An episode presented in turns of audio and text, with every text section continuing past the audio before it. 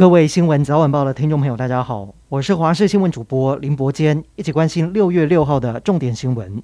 幼童染疫数字持续攀升，除了引发儿童脑炎引发关注，现在台湾出现首例多发性系统发炎症候群 （MIS-C）。这是一名十岁的男童，他在四月底确诊，属于轻症，两天就康复。没有想到，经过一个月，在端午连假前却出现发烧、腹泻。淋巴结肿大、血压不稳等症状，被诊断为多发性系统发炎症候群，紧急送到加护病房，幸好救了回来。根据小儿科医师表示，这种罕见的症状发病率在 Alpha 最高，Omicron 相对比较低，不过死亡率最高有百分之二。本土确诊今天稍微下降，新增五万两千九百九十二例。根据染疫曲线，也能看见整体趋势下滑。不过中南部的疫情却是逐渐上升，死亡人数增加一百五十一个人，包括一名十五岁的青少年，只有打过一剂疫苗。染疫之后因为心肌炎而过世，是国内首例青少年死亡的个案。还有一名八个月大的女婴，因为新冠病毒并发了败血症病逝。儿童重症个案还在增加，各县市也积极给五到十一岁的儿童施打疫苗。根据指挥中心统计，社区涵盖率最高的是云林和南投，疫苗涵盖率都超过九成。北部则是比较少，新北、台北还有桃园涵盖率都没有超过七成。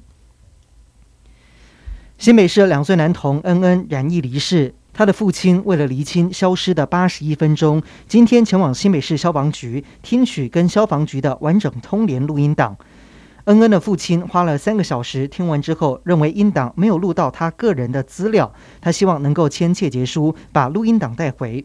如果消防局真的担心，可以把各自消音。另外，针对报案当天，消防局慢了八分钟才开始联络卫生局。这个部分，恩恩的父亲认为，消防局应该要能够判断有更急的事可以先完成。最后，他也希望拿到消防局、卫生局或者医院间的横向通联记录，但是目前市政府是没有同意。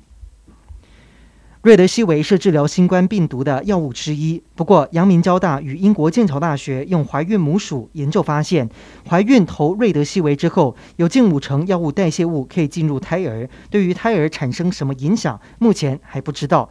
建议，除非不得已，否则确诊孕妇不要使用瑞德西韦治疗。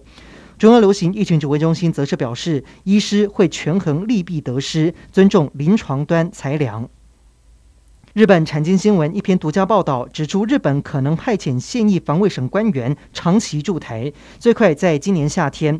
虽然台日双方都没有证实这个消息，但也反映了台日关系正在加温。报道指出，防卫省打算派遣的是文官，不过有相关人士认为，应该要派遣现役的自卫官，有助于加强情搜能力。而专家也指出，防卫省派现役官驻台，和日本方面在联络上也更有效。